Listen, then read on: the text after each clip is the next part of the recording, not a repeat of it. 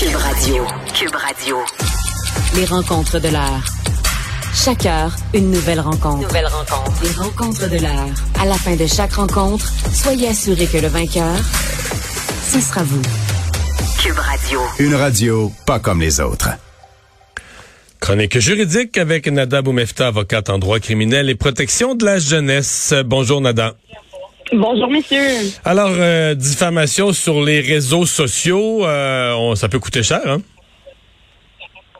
Oui, effectivement, un dossier quand même assez intéressant qui euh, va permettre probablement à plusieurs de se rappeler que sur Internet, on n'est pas nécessairement protégé en ce sens que ce que l'on dit, ce que l'on partage, sont des choses qui peuvent être après ça contestées devant les tribunaux. Et on voit ici une affaire de deux jeunes sœurs qui ont été finalement disons, euh, devant les, les, les réseaux sociaux, euh, descendues, tellement rabaissées à un tel point qu'elles en ont perdu leur emploi.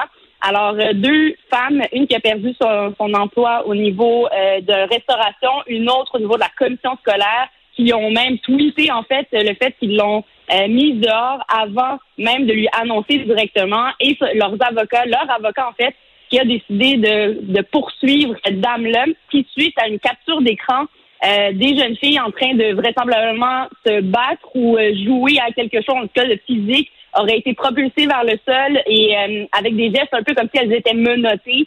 Cette dame-là qui contestait les gestes pensait qu'elle riait de l'affaire de George Floyd et a décidé de les littéralement les lyncher devant les réseaux sociaux et aujourd'hui fait face à une décision de la Cour pour euh, leur rendre 100 000 dollars. Par rapport à cet argent-là, de, de qu'on peut dire de compensation là.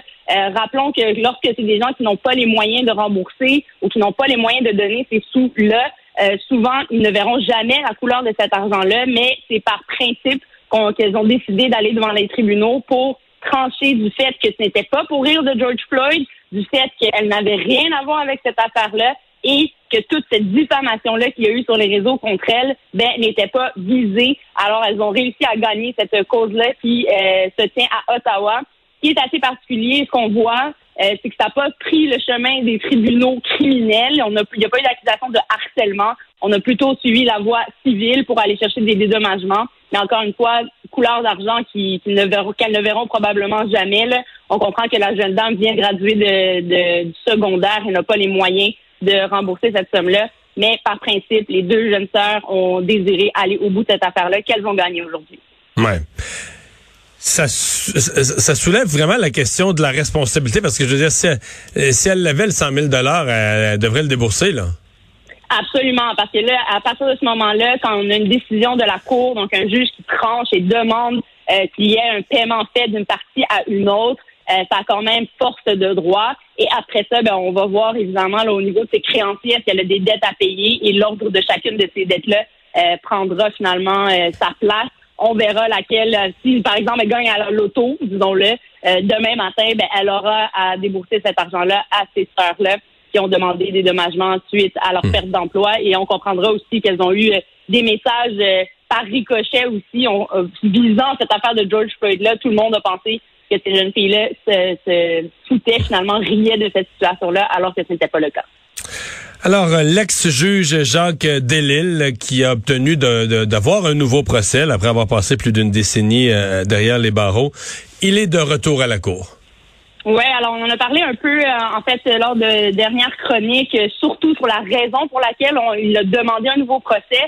Et aujourd'hui, il présentait officiellement sa demande en arrêt des procédures euh, qui va avoir lieu euh, bientôt, probablement les, représentations. Mais ce qui est particulier et ce qu'on comprendra, c'est qu'il y aura une demande d'ordonnance de, non-publication dans cette affaire-là, puisque si jamais le procès avait à se tenir au complet, disons que la, la demande d'arrêt de procédure ne passait pas, bien, on comprendra que ça risque de se tenir devant jury et on désire protéger euh, les informations qui seront diffusées, entre autres, via cette demande d'arrêt des procédures-là au cas où qu'on se rende devant le jury pour ne pas le contaminer. Alors, à ce stade on verra si cette demande sera acceptée ou non par la Cour. Il y a des critères à respecter, évidemment, mais souvent, quand on veut protéger, par exemple, certaines informations qui pourraient être utiles lors d'un procès, ben, c'est quelque chose euh, qu'on va accepter. Et ce qui est particulier, c'est vraiment un dossier complexe, on, comprendra.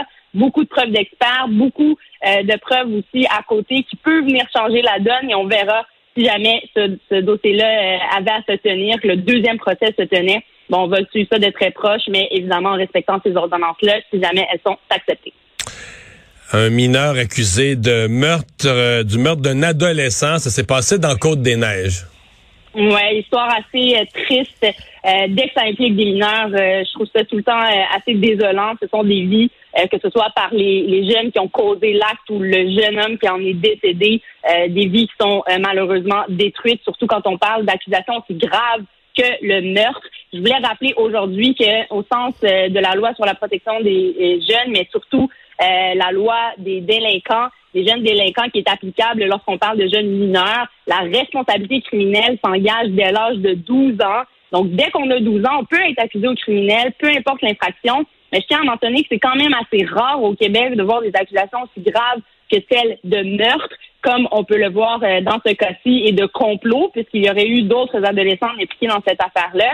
Et ce que je voulais amener comme réflexion, c'est que lorsqu'on tient ces procès-là et qu'on décide d'aller de l'avant, ce sont les mêmes règles de preuve applicables aux adultes qui sont applicables aux enfants. Mais quand on parle de jeunes délinquants, souvent on cherche la réhabilitation, on cherche d'autres avenues que celle de tenir le procès. Et évidemment, au niveau des sentences, ben, ça va varier. Euh, les jeunes vont généralement pas avoir le même type de sentence qu'aux adultes. Donc souvent, plus clémentes, des sentences qui vont leur permettre de pouvoir continuer leur vie. Euh, évidemment, quand ils sont à un, aussi jeune âge-là, on veut pas nécessairement leur mettre les bâtons dans les roues, mais euh, il y a quand même des exceptions et c'est celle que je voulais amener aujourd'hui. Lorsque euh, le jeune adolescent est accusé d'un crime aussi grave comme par exemple un meurtre ou une tentative de meurtre, ben il peut se voir être jugé comme un adulte. Ouais. justement, rappelle-nous les critères. Qu'est-ce qui fait? Parce qu'on entend ça, là, euh, pour être jugé comme un adulte. Mhm. quels sont les critères qui sont euh, qui, qui, permettent de, de faire de, de t'as deux jeunes par exemple qui auraient commis un meurtre, qui ont chacun 16 ans. Là, pourquoi un serait jugé comme un adulte et pas l'autre? Oui, c'est ça. Alors, les deux critères particuliers qu'on va regarder, d'abord, il faut que l'adolescent soit âgé au moment des faits de 14 ans ou plus. Donc, s'il a 14 ans et moins, on ne peut pas faire cette demande-là. Et il faut également qu'un adulte qui aurait commis cette infraction-là aurait pu recevoir une peine d'emprisonnement de plus de deux ans. Alors, quand on parle d'une sentence ou de quelque chose comme un meurtre, euh, très clairement, là, on peut faire une, face à une peine de perpétuité. Donc, c'est un crime qui rentre dans, dans ce critère-là et c'est une demande que la couronne pourrait faire dans ce dossier-ci, que ces jeunes-là soient traités comme s'ils étaient des adultes, euh, compte tenu de la gravité des gestes qu'ils ont posés. Alors, on verra ce qui va arriver. On verra également quelle preuve sera administrée dans ce dossier-là. Et rappelons aussi en Mario que si jamais ces jeunes-là, ils tranchent à l'effet qu'ils soient jugés comme euh, des adultes, ben à ce moment-là, ils n'ont plus droit à la protection euh, de non-publication quant à leur identité. Ça aussi, c'est un autre point quand même assez particulier quand on parle de gestes aussi graves que celle de euh, crime, donc de meurtre. Alors, on verra qu'est-ce qui va arriver dans cette affaire-là. Je n'irai pas dans les détails de qu'est-ce qui s'est passé. De toute façon, on ne veut pas en donner trop, justement parce que ce sont des jeunes, des jeunes adolescents qui sont protégés euh, par cette loi-là. Donc, en niveau d'identification, on ne veut pas aller dans ces détails-là. Mais à suivre, et pas probablement qu'en raison des informations qu'on a déjà, des circonstances de ce crime-là, du fait que ça aurait probablement été orchestré, un complot entre ces jeunes-là contre la victime, ben peut-être que la, poursuite euh, fera les demandes nécessaires pour qu'ils soient jugés comme des adultes, alors que des conséquences quand même assez sérieuses dans leur vie à venir à suivre. Merci beaucoup, Nada. À demain. Merci. À demain. Au revoir.